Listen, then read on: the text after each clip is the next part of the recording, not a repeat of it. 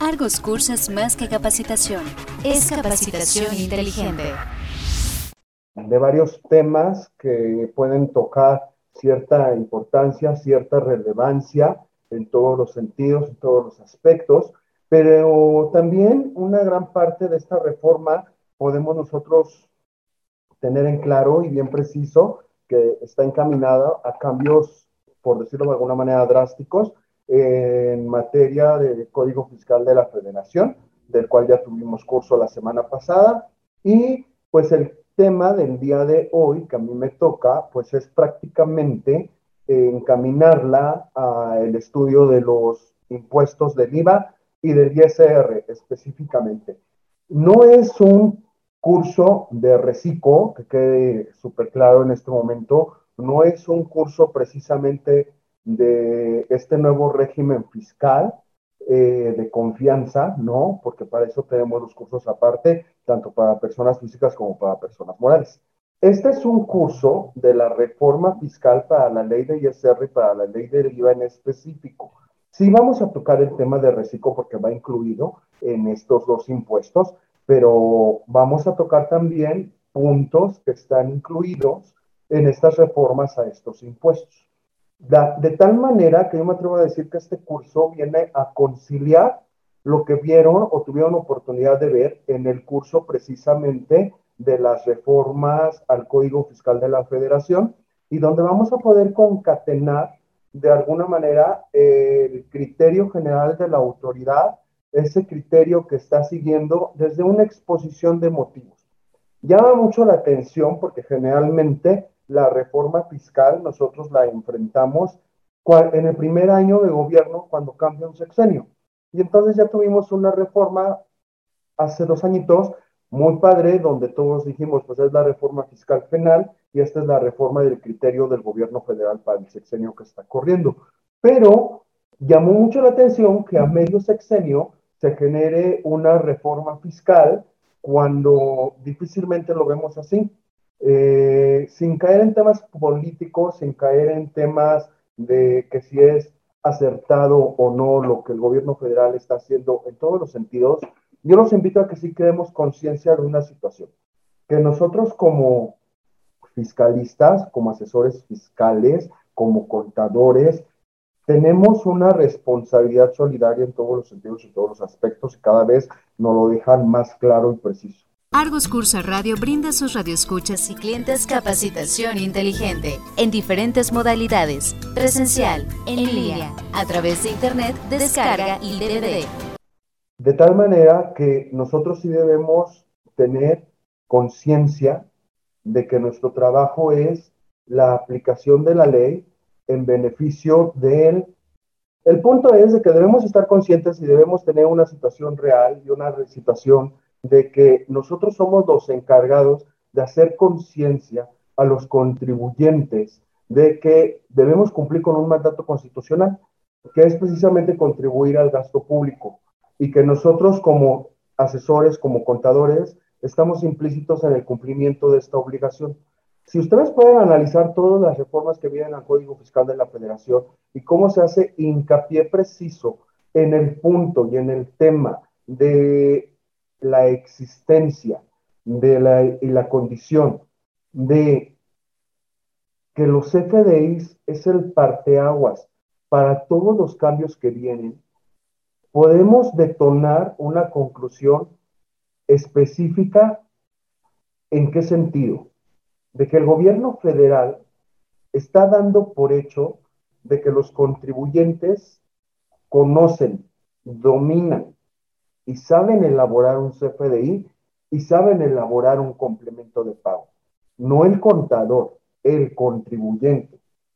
Dan por hecho de que el contribuyente sabe y conoce y está consciente de los requisitos que debe contener un CFDI con el cual van a pagar una deducción.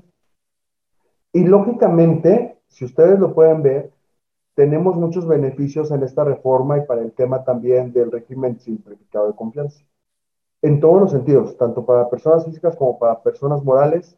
No podemos decir que sea bueno, no podemos decir que sea malo, se tienen que hacer análisis precisos y minuciosos para cada caso en especial, pero el detonante, ¿dónde está? en la elaboración del CFDI.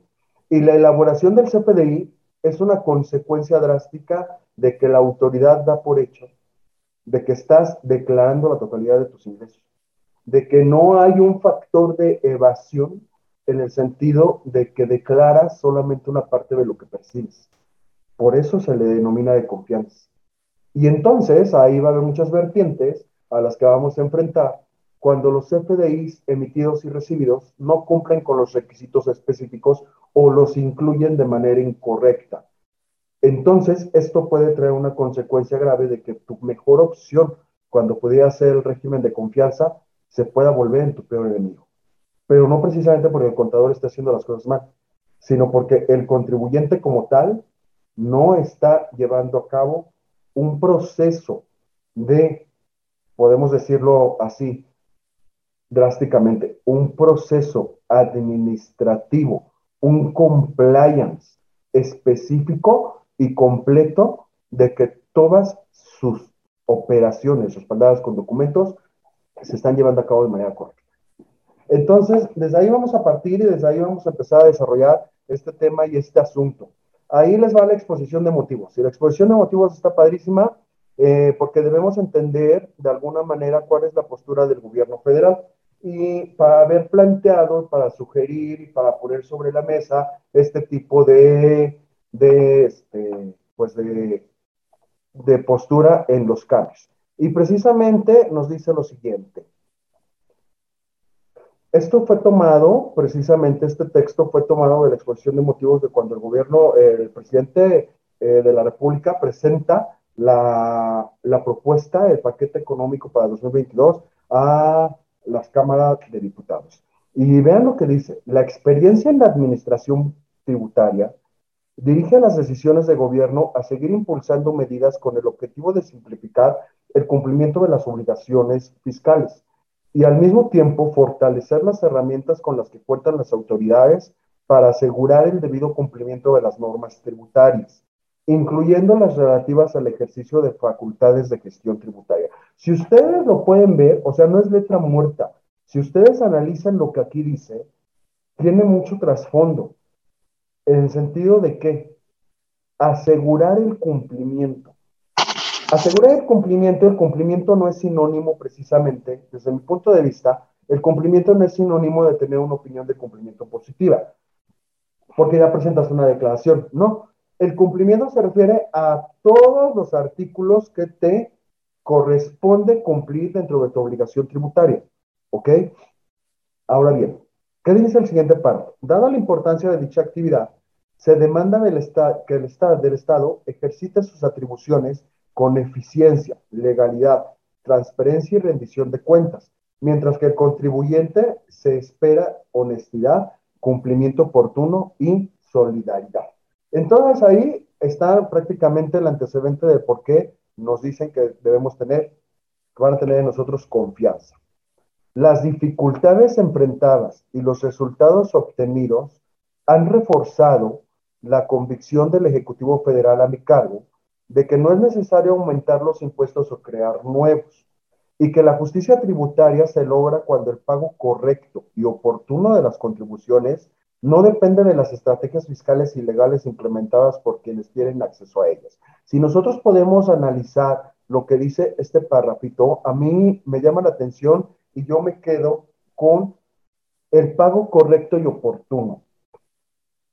Lo primero que pensaría, oportuno nos queda claro, ¿no? Antes de la fecha eh, límite, porque es una fecha límite, el día 17. O sea, incluso yo podría decir que si el día 8 del mes tú ya generaste tu línea de captura a través de la presentación de la declaración, podría decir claramente que es oportuno, ¿no? Entonces, no nadie en ningún lado, o sea, el 17 es una referencia, pero si tú llevas tu contabilidad a tiempo, y tú llevas todo completo, pues igual y desde el día 5 o 6 del mes estás en condiciones de presentar el pago provisional. ¿Cuál es la situación? Que en realidad no es que nosotros nos atrasemos, sino que dependemos de toda aquella información que fluye por parte del contribuyente. En primer lugar, el estado de cuenta. Entonces ahí debemos hacer conciencia. Si el contribuyente no te está entregando los estados de cuenta completos, no vamos a poder cumplir de manera oportuna. El pago correcto, ¿a qué se refiere con el pago correcto? Que el monto de la cantidad que estás pagando realmente fue de manera correcta determinada. Y no me refiero a que ustedes o nosotros elaboremos mal el cálculo del pago provisional, que ya nos equivocamos en una suma o en una resta. Vean el trasfondo de la redacción. Correcto es que verificaste, punto número uno, que todas las deducciones cumplen con todos los requisitos. Y uno de los requisitos principales, que ahora en la actualidad yo me quedo con él, es la forma, el método del pago y el uso del CFDI. Si tú tienes un CFDI, la forma o método de pago errónea o que no te permite validarla porque no está elaborado el complemento de pago si aplica, porque no está elaborado correctamente el CFDI si corresponde a un pago parcial y demás, yo me quedo con esa, con esa, con esa, digamos, con esa experiencia en el sentido de que entonces yo no debo hacerlo deducible, no debo acreditarlo, porque no estoy cumpliendo, entonces el pago no está determinado de manera correcta. Si el contribuyente no está elaborando los FDIs de todos los ingresos o de todos los depósitos que percibió, entonces ahí tenemos un problema grave, porque ya no estás haciendo un pago correcto porque no estás integrando correctamente los ingresos. ¿Qué estás acumulando? ¿A cumplimiento de lo que dice la ley? ¿Qué estás acumulando? Un CFDI que dice PUE, porque se entiende que está cobrado en ese periodo. No lo tienes identificado contra un estado de cuenta entonces está mal elaborado porque la forma o método de pago no es la correcta. O la otra, dice PUE y en realidad debería decir PPD y, y viceversa, ¿no? Entonces, mucho cuidado con esto porque esto tiene un trasfondo impresionante. Ahora bien, en el siguiente párrafo que dice, de igual forma, tomando en cuenta que nuestro sistema tributario se basa en la autodeterminación por parte de los contribuyentes y que la mayoría de ellos no cuenta con capacidad administrativa para determinar las contribuciones a su cargo con base a disposiciones que prevén regímenes fiscales complejos y, que para muchos de ellos el cumplimiento tributario implica la necesidad de recurrir a una asesoría o gestoría, se deben impulsar regímenes que permitan a los ciudadanos contribuir al gasto público de una manera rápida, práctica y sencilla. Ahora bien, e, en este párrafo, en esta redacción, yo me baso el argumento que les daba al principio de la sesión. ¿Y a qué se refiere? A que el gobierno federal da por hecho de que los contribuyentes saben lo que deben hacer, saben lo que deben cumplir y no en el cálculo o en la determinación del impuesto, que para eso está el contador, sino en los procedimientos administrativos y en el cumplimiento implícito de la emisión y la recepción de un CFDI, porque el contribuyente es el que maneja su dinero y toma las decisiones de qué hacer con esos recursos. Por lo tanto, aquí lo dice, te voy a sacar de ese régimen complejo, porque el régimen complejo es que determines un ajuste anual por inflación, que tú si no eres contador no lo vas a poder determinar, una depreciación de un activo, una ganancia una pérdida una enajenación de bienes, una emisión de un estado financiero, una conciliación entre resultado contable y fiscal. Y entonces, como ese régimen es muy complejo, y yo entiendo que eres muy chiquito, por eso no tienes la capacidad para pagarle a un contador. Entonces voy a crear un régimen en el donde presuntamente tú no vas a requerir al contador, porque la emisión, la entrada y la salida del dinero la vas a respaldar con lo que digan tus CFDIs. Yo doy por hecho de que sí sabes que debe cumplir un CFDI. No sé si alcancen a ver el punto ahí. Aquí lo más, lo más rescatable de este último párrafo también es de que dice que los ciudadanos, al contribuir con el gasto público de manera rápida, práctica y sencilla, o sea, están confirmando que debes cumplir con tu obligación como mexicano de pagar. O sea, no de presentar declaraciones, de contribuir. ¿Ok? Entonces, vamos a seguir avanzando. ¿Y a qué se refiere el siguiente? Esta facilitación, la del párrafo anterior, sin duda permite incrementar la base de contribuyentes, ¿sí? Y evitar la informalidad, toda vez que los ciudadanos se ven mayormente motivados a cubrir sus contribuciones cuando no tienen que cumplir con múltiples obligaciones formales y pueden hacerlo sin asesoría mediante herramientas sencillas. Entonces, aquí le están apostando a algo muy importante, Generalmente cuando llega una reforma fiscal, ¿qué le dicen sus contribuyentes? ¿Qué le dicen la gente a la que ustedes asesoran? Más carga, más obligaciones para los mismos. ¿Y quiénes son los mismos? Los que estamos registrados y los que somos formales. Entonces, yo creo que en esa parte sí nos escucharon. Y realmente esta reforma, al menos en su exposición de motivos, dice que va a combatir la informalidad. Situación que empíricamente no se logró con el RIF, probablemente puede ser un cuestionamiento, un tema sujeto incluso a investigación, de por qué si el RIF fue para que se registraran todos los pequeños, ahora me dices que creas esto porque en realidad no le dio resultados al sexenio anterior. Probablemente, ese ya no es un tema que trataremos o que sea sujeto a discusión en este curso, pero sí tiene una gran importancia y una gran relevancia precisamente en, en la parte de que aquí dice que este nuevo régimen no va a requerir de asesorías externas. Ahora bien, en este sentido, cobra vital importancia facilitar el cumplimiento voluntario de las obligaciones fiscales mediante la incorporación de regímenes fiscales simplificados basados en la confianza ciudadana. Primero, ¿en qué se basa la confianza ciudadana? Lógicamente en el cumplimiento, pero lógicamente la confianza es sinónimo de verdad. Entonces yo doy por hecho de que tú vas a contribuir y me vas a decir la verdad a través de tus declaraciones. Ese punto es muy importante y que nosotros debemos valorar en todos los sentidos. Si yo te estoy hablando de la verdad, va a ocurrir algo que difícilmente se cumpla al 100%. Y la verdad es de que voluntariamente cumplas con la obligación de emitir un CFDI por todos los ingresos que percibes. Hay muchos contribuyentes que sí lo hacen y debemos reconocerlos, pero también aquellos que están en la informalidad, que aquí los están invitando a volverse formales, deben tener mucho cuidado de verificar. Acuérdense y no pierdan de vista algo. Esto para mí viene a consolidar la existencia de la discrepancia fiscal como resultado de un ejercicio de facultades de comprobación. Más adelante, cuando veamos las bases de estos regímenes y de todo lo que va concatenado con las modificaciones al Código Fiscal de la Federación, definitivamente solamente hay un motivo, yo me atrevo a decir un motivo para, para poder declarar una pérdida fiscal. Y es que existe un financiamiento a través del el sistema financiero mexicano. Porque eso es lo que te va a permitir gastar más en un periodo de lo que percibes. Al final del camino, cuando existe un financiamiento, ¿qué es lo que va a ocurrir? Debes encontrar un punto de equilibrio un punto medio. Y ya que llegaste a ese punto como un tema financiero, después vas a volverte positivo porque estabas negativo. Y entonces cuando te vuelvas positivo, es cuando entonces ya lograste aplicar esos saldos a favor, ya lograste aplicar esa pérdida fiscal que generaste, y entonces tienes que empezar a generar una contribución como un resultado del financiamiento que obtuviste.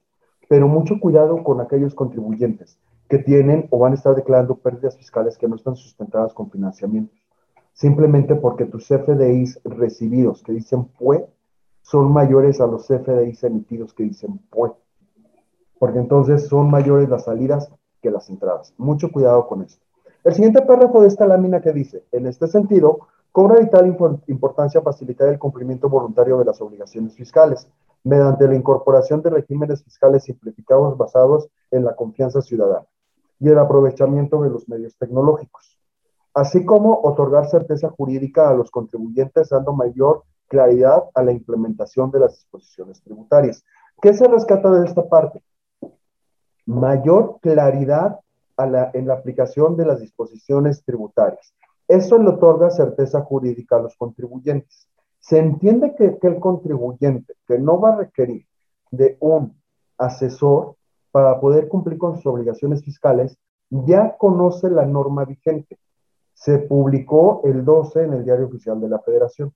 Y entonces el 12 de noviembre se da por hecho de que todos los ciudadanos mexicanos entramos a consultar el Diario Oficial de la Federación y ya estamos leyendo lo que dicen los cambios fiscales en, ese, en esa publicación.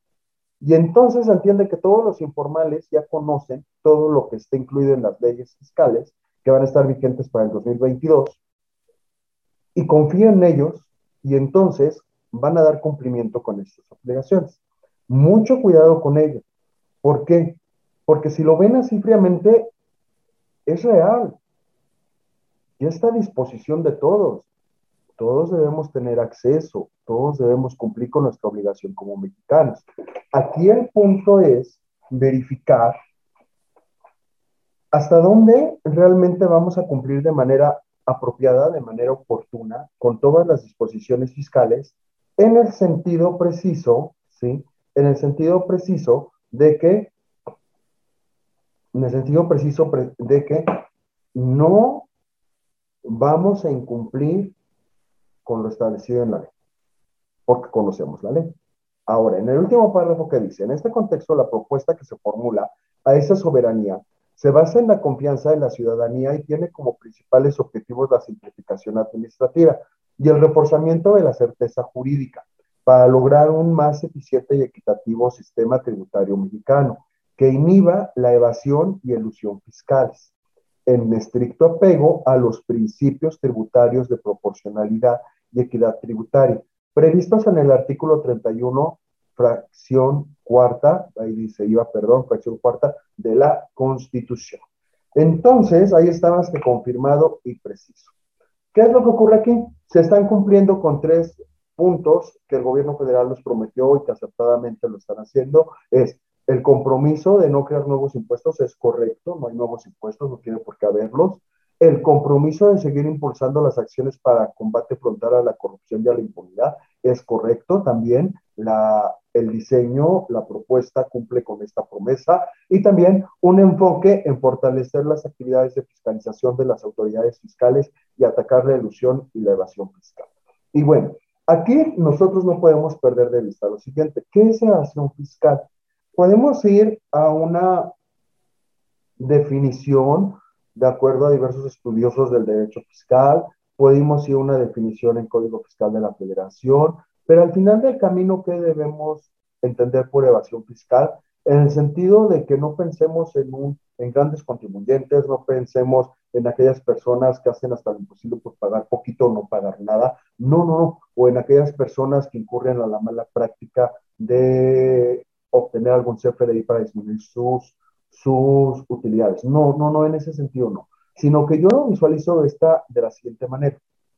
Evasión fiscal es cualquier actividad que llegues a realizar y que como resultado o consecuencia de esa actividad que estás realizando de manera que no cumplas correctamente con lo que dice la disposición fiscal, castigues o disminuyas tu pago de impuestos. Así, cualquiera que sea. Entonces, en un momento dado, si tú no llegas a acumular un CFDI que dice puesto, porque no lo identificas en el estado de cuenta, ya no estás cumpliendo con la norma correctamente. Entonces podrías estar en el esquema de evasión. ¿A qué me refiero con esto? Mucho cuidado. Si yo tengo CFDIs que dicen PUE y dicen efectivo, aun y cuando el empresario no hubiese depositado esas cantidades a su cuenta bancaria fiscal, bueno, la cuenta empresarial, no fiscal, todas son fiscales, a la cuenta empresarial, es un ingreso acumulable, porque el CFDI dice que está efectivamente cobrado. Entonces, yo debo integrar, y yo estoy seguro que ustedes lo hacen en el día a día, voy a integrar todos los CFDIs cobrados que están identificados con las entradas de dinero a la cuenta bancaria. Y aparte yo voy a dar por cobrados todos los FDIs que dicen fue efectivo si no están identificados con los depósitos en efectivo a la cuenta bancaria. Y entonces el contribuyente puede tener o debería tener probablemente una base grabable justa, de acuerdo a lo que cobró, no de acuerdo a lo que depositó. Cuando tú dejas de acumular un CFDI porque va a haber cruces más estrictos de los que ahora tenemos, no estás cumpliendo con la norma. Y entonces se te puede calificar una evasión. Más aún, miran el impacto de esta situación.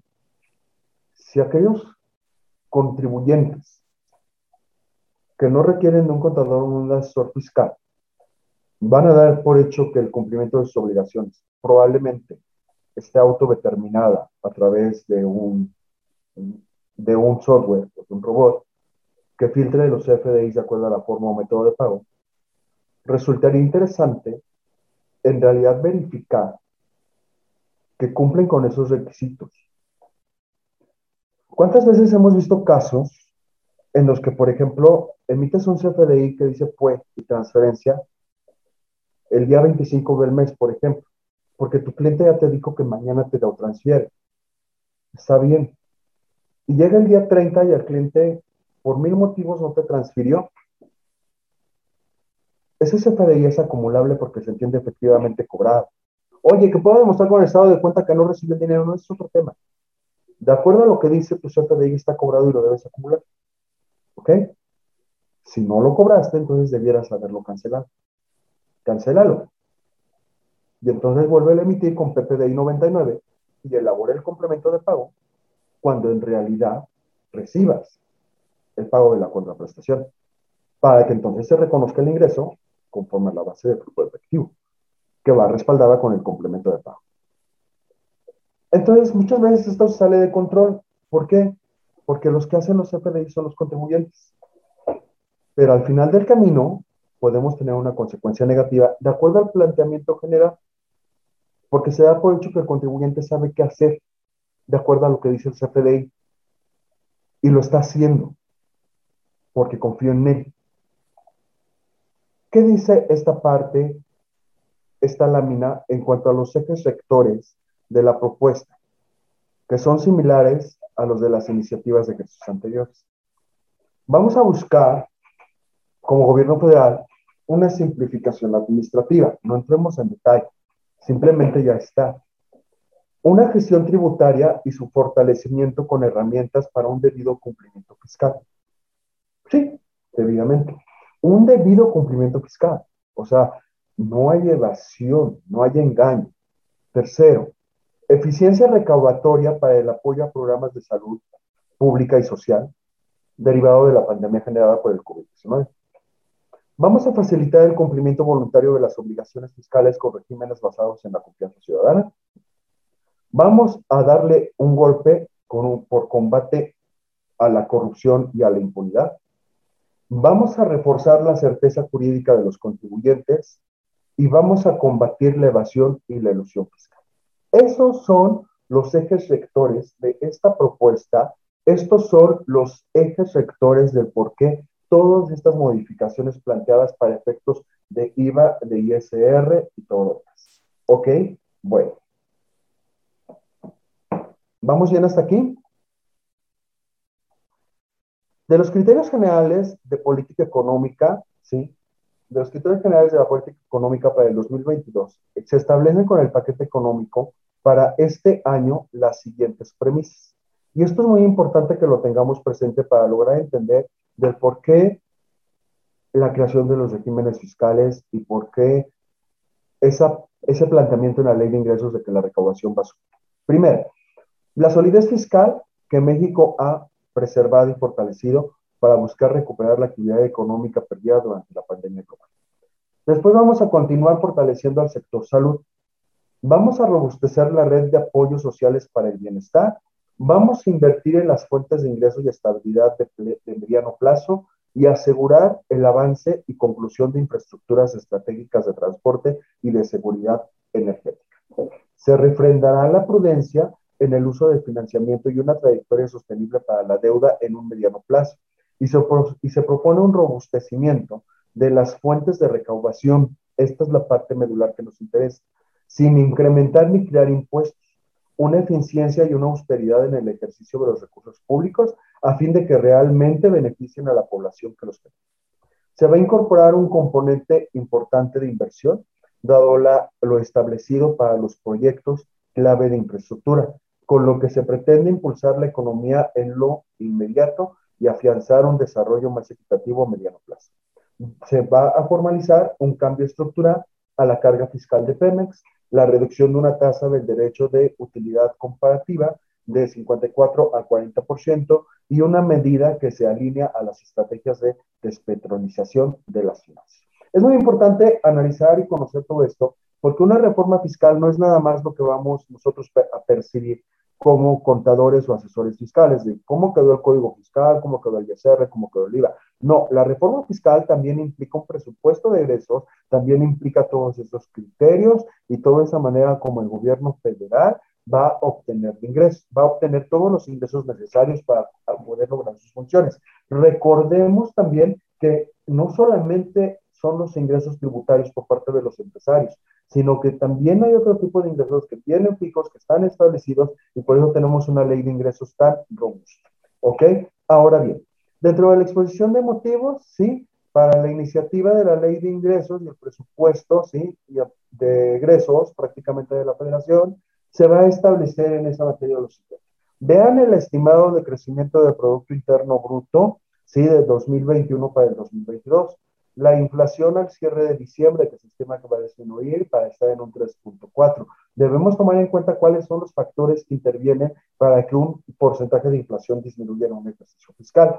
Vamos a tener un tipo de cambio nominal promedio, donde pues, se mantiene, digamos, de alguna manera, 20.3 contra 20.1. El precio del dólar por barril de petróleo, de acuerdo a la canasta mexicana promedio, pues ahí está, se supone que hasta va a disminuir. Y una tasa de intereses en CETES a 28 días nominal promedio, que va a aumentar a un 5%. Entonces, de alguna manera, eh, se le está apostando en ese sentido. ¿Y qué es lo que debemos ver? ¿Qué es lo que debemos visualizar?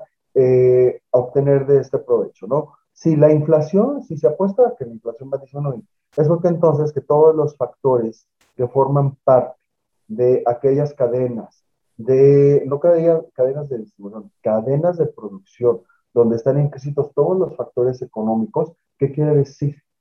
Que entonces la tierra, trabajo, capital y todo lo que se desenvuelve en todos los temas económicos van a estar sustentados. Y si están sustentados, eso en dónde se ve reflejado en la generación de empleo y en una generación de empleo que implica un mayor ingreso tributario. Lógicamente, no solo por los empleadores, sino también por los empleados. Entonces, todo esto va concatenado para que el gobierno federal pueda presumir y estimar que la recaudación fiscal de los impuestos principales en México va a aumentar. Y ahí es donde entramos nosotros. ¿Cómo es posible que se logre un incremento en la recaudación. Vigente en el año 2022 de los actos, actividades, operaciones, actos de comercio que se estén realizando en el 2022.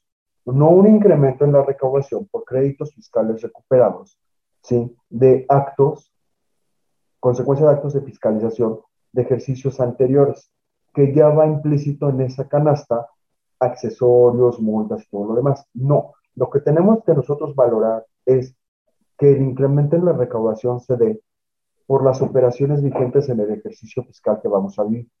Y esto da como consecuencia que si no hay creación de nuevos impuestos y no hay, de alguna manera, un incremento en las tasas de impuestos, tentativamente va a haber una disminución, entonces, ¿dónde está el medio del asunto para que logren un incremento en la recaudación? Pues en el cumplimiento estricto de lo que dice la ley. Bien, el cumplimiento estricto de lo que dice la ley, ¿qué quiere decir? Reconoce tu ingreso como debe ser y aplica tus deducciones a la literalidad de la ley, sin disfraz, sin apapachos. Simplemente cumple como dice la ley. Y entonces vas a tener una base grabable más amplia que va a dar como consecuencia un pago de impuestos mm, tentativamente mayor. ¿Ok? Bueno, en la materia de política de ingresos que vamos a tener, que la iniciativa de ley de ingresos de la Federación, como en la miscelánea fiscal para el 2022, proponen cambios que faciliten el cumplimiento voluntario, promuevan la formalización y el aumento en la base de contribuyentes, disuaden conductas que erosionen la base recaudatoria y fomenten la competitividad y el crecimiento. También se apuesta que con estas medidas se busca maximizar la recaudación del marco tributario vigente, a fin de proveer certidumbre para la realización de las actividades económicas, incentivar la inversión y, favorecer la trayectoria de recuperación. Continuar con el combate a esquemas de ilusión y evasión fiscal con medidas adoptadas y en proceso dentro del marco de proyecto para combatir la erosión de la base gravable y el traslado de beneficios. También durante el 2022 se realizarán los ajustes que requiera el marco tributario para grabar las actividades económicas que se beneficien de la digitalización de la economía. La recaudación tributaria en 2022 alcanzará un máximo histórico de 3.94 millones de pesos, lo cual implica un aumento del 6.4 real comparado con el estimado al cierre del 2021. Ahí está. Se apuesta a que la pandemia ya se ha combatido en este ejercicio fiscal. Se apuesta de alguna manera a que vamos a estar seguros y precisos a que el incremento va a ser real. Ahí está una pequeña tabla de miles millones de pesos de lo que será el ISR, lo que será el IVA, lo que será el IEP, sí, un total de impuestos estimados para que esto todo en su conjunto prácticamente nos dé los 7 millones 88 mil. Los 7 mil 88 mil millones de pesos. ¿Sale? Ahí está, para el 2022. Nada más vean el impacto. Respecto de los ingresos estimados para el 2022, se espera, sí, esos 7.088.250 millones de pesos, lo que representa un incremento neto de 12.59% respecto de en realidad al presupuesto del 2021. Y disminuye a 0.08 la tasa de retención del ISR para los intereses bancarios y en el ejercicio fiscal pasado dicho porcentaje fue del 0.97%. Esto representa una disminución del 92%, también muy interesante.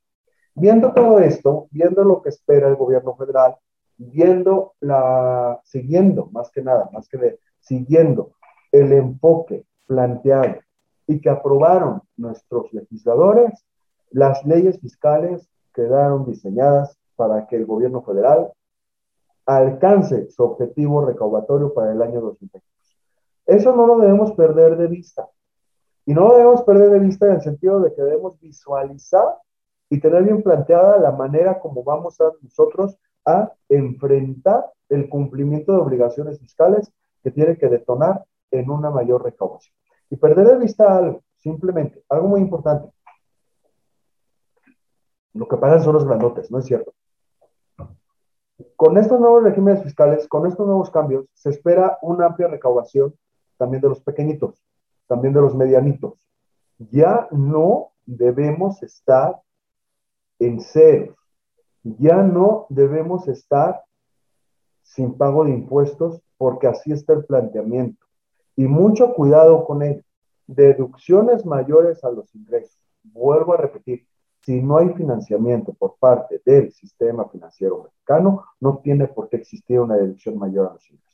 Probablemente en algún periodo, porque en el periodo anterior te sobró dinero y lo ejerciste, lo gastaste en el periodo siguiente, en este periodo seguramente tengas deducciones mayores a los ingresos, en este periodo, en este mes. Pero lógicamente, porque el mes pasado tuviste seguramente un alto porcentaje en el pago de impuestos por todo el dinero que te sobró. Entonces debe haber esa simetría de subes y bajas, subes y bajas, pero al final del ejercicio difícilmente vas a quedar en negativo. Eso ya no es correcto y tampoco es sano. Vamos a empezar al revés de como generalmente iniciamos los cursos y ahora vamos a hablar primero del impuesto al valor agregado. Vamos bien, ¿verdad? Bueno. Vamos bien. Muchas gracias. Ahí les va. Gracias, gracias, Irene Burgos. Bueno, ahí les va. ¿Por qué todo, digamos, por qué me aventé todo este antecedente, todo este planteamiento general? precisamente para que tratemos nosotros de tener presente un chip diferente al que venimos manejando en algunos casos o con algunos contribuyentes en específico.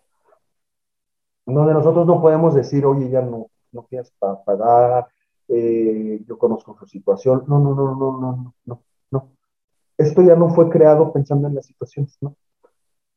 Esto fue creado y esto ha sido modificado pensando en algo, algo muy importante. Si estás vivo, si tienes sobrevivencia, si tienes para tus gastos personales, no me refiero a deducciones personales, personales, que se entiende que no puedes o no debes deducir, es porque estás obteniendo el ingreso justo y completo para operar y para subsistir. Entonces, si tienes para subsistir, se entiende que tienes una capacidad contributiva. Y si tienes una capacidad contributiva, entonces, ¿por qué no me pagas? porque entonces estás castigando o el ingreso o estás deduciendo lo que no se te permite. Así de simple, no hay más. Se acabó. Entonces, años van y años vienen y tenemos un RIF donde simplemente no me pagas. Y entonces en ese ring, dijimos, a ver, vea, ese fue el apoyo porque se vinieron todos los informales y vamos a condonar una parte del ISR y se despreocuparon muchas veces de conseguir deducciones porque tenías una condonación el primer año del 100%, luego del 90% y así sucesivamente, y hasta ahorita que ya ha pasado 5 o 6 años de la existencia del RI, ya todo el mundo empezó a sentir golpes porque ya pasa a pagar más ISR y ahora resulta que sí tienes deducciones y demás. Y hay ciertos apoyos para que pagues una proporción del IVA y todo lo que ustedes y yo sabemos que está vigente hasta el año 2021. Bueno, a ver, mucha gente se cuestionaba, ¿por qué tan pocos cambios en la ley del IVA para el año 2022? A ver, señoras, señores. Nosotros somos contadores. Y entonces nosotros como contadores sabemos que todo se basa en un presupuesto. No es necesario que estemos como en una gran empresa y que desarrolles un presupuesto y que lo apruebe el Consejo de Administración y lo hables al gerente de compras, al gerente de eventos, cuántos por cobrar y todos reunidos en la sala de juntas. No, empíricamente en tu libreta, tú como pequeño empresario, debes estar consciente de que existe un precio de compra, de alguna manera, que existe un costo y que ese costo esté integrado por tales y tales conceptos, incluso con un prorrateo de tus gastos de operación, que son fijos y que debes cubrir, para poder determinar un precio de venta. Que la ley fiscal te diga que no puedes ofertar el precio de venta más IVA, porque en el precio que ofertas incluyes el valor agregado, después de tu operación aritmética, donde determinaste el precio de venta, le aumentas el 16% de IVA y tú conoces el precio que vas a ofertar. El IVA trasladado menos el IVA acreditable por todo lo que erogaste, me pagas la diferencia de IVA. No entiendo por qué tienes saldos a favor de IVA si todas tus operaciones que realizas son a tasa 16. Si tuvieras ingresos a tasa cero, probablemente tendrías, o ingresos exentos, probablemente tendrías un saldo a favor del IVA porque vas a tener gastos operativos que van grabados a la tasa del 16%. Pero tú que te dedicas a comprar y vender artículos que están grabados al 16%, no entiendo por qué generas saldos a favor o por qué tus pagos de IVA son tan mínimos. ¿Dónde dejas aquellos gastos que no llevan IVA y que estás cubriendo con ingresos que sí generan IVA. Entonces, vamos por partes. A ver, el IVA no es tuyo ni de tus proveedores ni de tus clientes. El IVA es mío. Yo soy el gobierno federal. Y el IVA me lo vas a pagar porque el IVA es mío.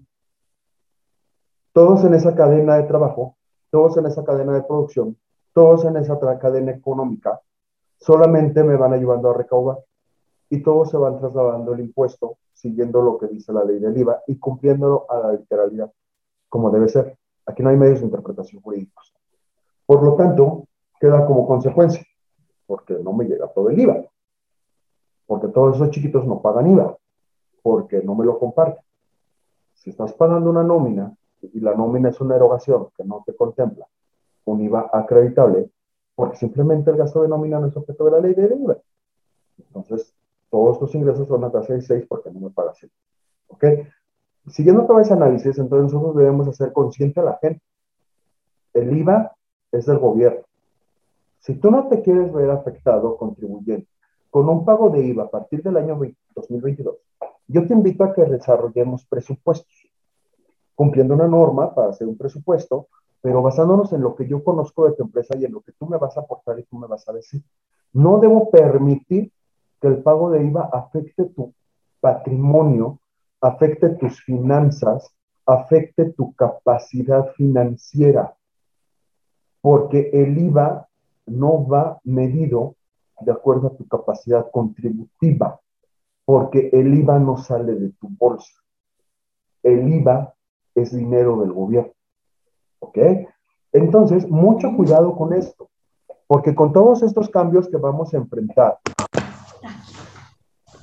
vamos a ver limitados, probablemente vamos a ver muy limitados, ¿sí? Vamos a ver muy limitados a las a los valores del IVA que podamos acreditar si no cumplen con las formas y los métodos de pago de manera correcta y precisa. Mucho cuidado con este tema. Entonces, ¿aquí qué ocurre? que de acuerdo a lo que acabamos de explicar, si el IVA no detona una capacidad contributiva por parte del contribuyente y te resulta alguna cantidad a pagar de IVA porque no cumples con los requisitos del acreditamiento, por otra parte, imagínense el impacto financiero que tenga, porque al final del camino ese IVA ya no lo tienen en sus bolsas, porque se lo pagaron un proveedor. Mucho cuidado con ello. Entonces, si a esto le agregas que el contribuyente no tiene bien hechos sus presupuestos para determinar las cantidades a pagar o las cantidades de las ventas con IVA, pues vamos a tener un grave problema en ese sentido. ¿va? Entonces, vamos avanzando. ¿Qué dice el artículo 2A de la ley del IVA? El artículo 2A de la ley del IVA hace un planteamiento bien padre porque se trata de los actos o actividades sujetos a las tasas del 0%. Y entonces, aquí que nos van a modificar? Nos modifican la fracción 1 y en específico en el inciso B y en el inciso J. En el inciso B donde dice, las medicinas de patente y productos destinados a la alimentación humana, sí, y animal, a excepción de los planteados en el punto 1 a punto 3. ¿Sale? Esos se van a quedar a tasa cero. Y luego aquí nos agregan algo muy padre, que es en el inciso J, que dice que las toallas sanitarias, los tampones y copas para la gestión menstrual.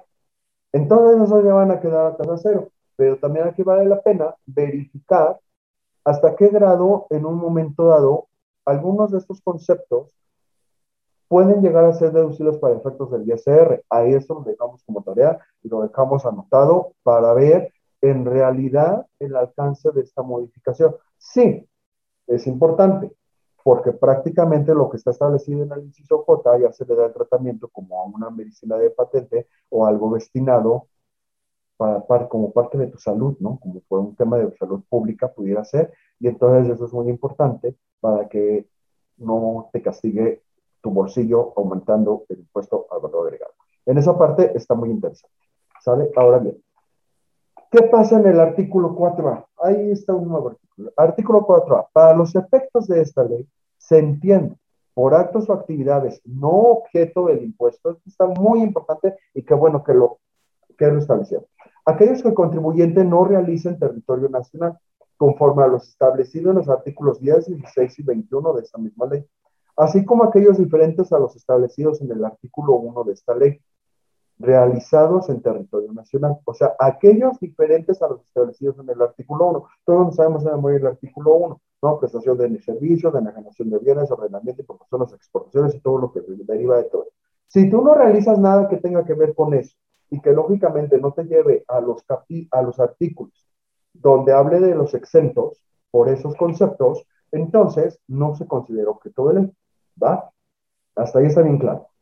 Ahora bien, cuando en los casos mencionados el contribuyente obtenga ingresos o contraprestaciones para cuya obtención realizó gastos e inversiones en los que le fue trasladado el impuesto de valor agregado o el que lo hubiera pagado con motivo de la importación. Cuando en esta ley se alude al valor de los actos o actividades a que se refiere este artículo, dicho valor corresponderá al monto de los ingresos o contraprestaciones que obtenga el contribuyente por su realización en el mes en el que se trata. Les lo dejan todo ya claro y preciso para que nosotros también no, no andemos por ahí con el tema de que, oye, esto es tasa cero, esto es exento, ah, esto no es objeto, y que el concepto de no objeto todavía, toda la vida lo hemos mencionado, pero no sabíamos en realidad nos dábamos por hecho que el no objeto es sinónimo a lo que no está incluido en el artículo primero, ¿no? Bueno, ahí queda preciso. En el artículo quinto nos hacen una modificación. Acuérdense que el artículo quinto habla de los requisitos para el acreditamiento y en específico en la fracción 2, ¿qué nos dice? Que el impuesto a valor agregado haya sido trasladado expresamente al contribuyente y que conste por separado en los comprobantes fiscales a que se refiere la fracción tercera del artículo 32 ¿sale? Artículo 32, obligaciones, ¿sale? Tratándose de importación de mercancías, el pedimento deberá estar a nombre del contribuyente y constar en este el pago del impuesto a valor agregado correspondiente. Esto es muy importante. Aquí acuérdense de una situación, igual a ustedes les ha tocado en su vida profesional, igual y no han tenido la oportunidad de enfrentarlo. ¿Y a qué me refiero con esto? Eh, muchas veces aquellos contribuyentes por no estar inscritos en un padrón de importadores que se registran de la página del SAT, recurren a aquellas empresas comercializadoras o aquellas empresas o despachos prestadores de tu servicio, donde a través de ellos puedes llevar a cabo la importación de tus bienes. Y entonces supuestamente ellos Una cosa es que le compres a un nacional y tú ya no estés llevando a cabo la importación y que ese nacional te venda en territorio nacional los bienes que él importó. Y otra cosa es que contrates un servicio de un tercero para que lleve a cabo la importación y que el pedimento salga a nombre de ese tercero y que simplemente, así de absurdo, ¿eh? en verdad, porque ese tercero te está facturando el servicio, des por hecho que tú puedes acreditar el IVA de la importación cuando el pedimento no venía a tu nombre. Mucho cuidado con ello porque eso no existe, eso no es aplicable. Y entonces aquí ya no lo dejan en claro. Si tú vas a importar, el pedimento de importación debe estar a tu nombre. Y si el pedimento de importación va a estar a tu nombre y con tu RFC, recuerden que el pedimento de importación es una declaración que entonces te va a permitir acreditar lo que hay y deducir, en todo caso, lo que ahí está plasmado. Por lo tanto, ese pedimento debe reunir requisitos fiscales, porque vendría siendo el, el simétrico a un CFDI. Entonces, ¿qué vamos a dar como consecuencia? Que si tú lees un pedimento y lo analizas, pues contiene todos los requisitos del CFDI. Por lo tanto, debe estar elaborado a tu nombre. ¿Ok? Entonces, mucho cuidado con ello. Y para que el pedimento esté elaborado a tu nombre, seguramente el, el, agente aduanal tiene que aceptar un cargo conferido. Para que acepte ese cargo conferido, te va a exigir que estés inscrito en el padrón de importadores. Lógicamente, si tienes una opinión de cumplimiento negativa, no porque tengas declaraciones pendientes de presentar, a lo mejor porque ahí tienes un crédito fiscal atorado, o por absurdo que parezca, pues no vas a estar en condiciones de inscribirte al padrón de importadores. Entonces, a lo mejor recurres a estas malas prácticas. Mucho cuidado con ello. En la fracción 5, ¿sí? En la fracción 5, básicamente, nos habla en el inciso B en específico que cuando el IVA trasladado o pagado en la importación corresponde a erogaciones por la adquisición de bienes distintos a las inversiones a que se refiere el inciso D, esta, de esta fracción por la adquisición de servicios o por el uso temporal de bienes exclusivamente para él. Adquiere este curso completo con duración de cuatro horas. Podrás descargar el video completo y el material de apoyo. Cada mes tenemos 10 cursos con temas de interés actual. Puedes adquirir nuestra membresía anual Argos Cursa 360 y obtener grandes beneficios para que te mantengas capacitado durante todo el año. Más información 2229 519200. Argos Cursa somos capacitación especializada para contadores y abogados.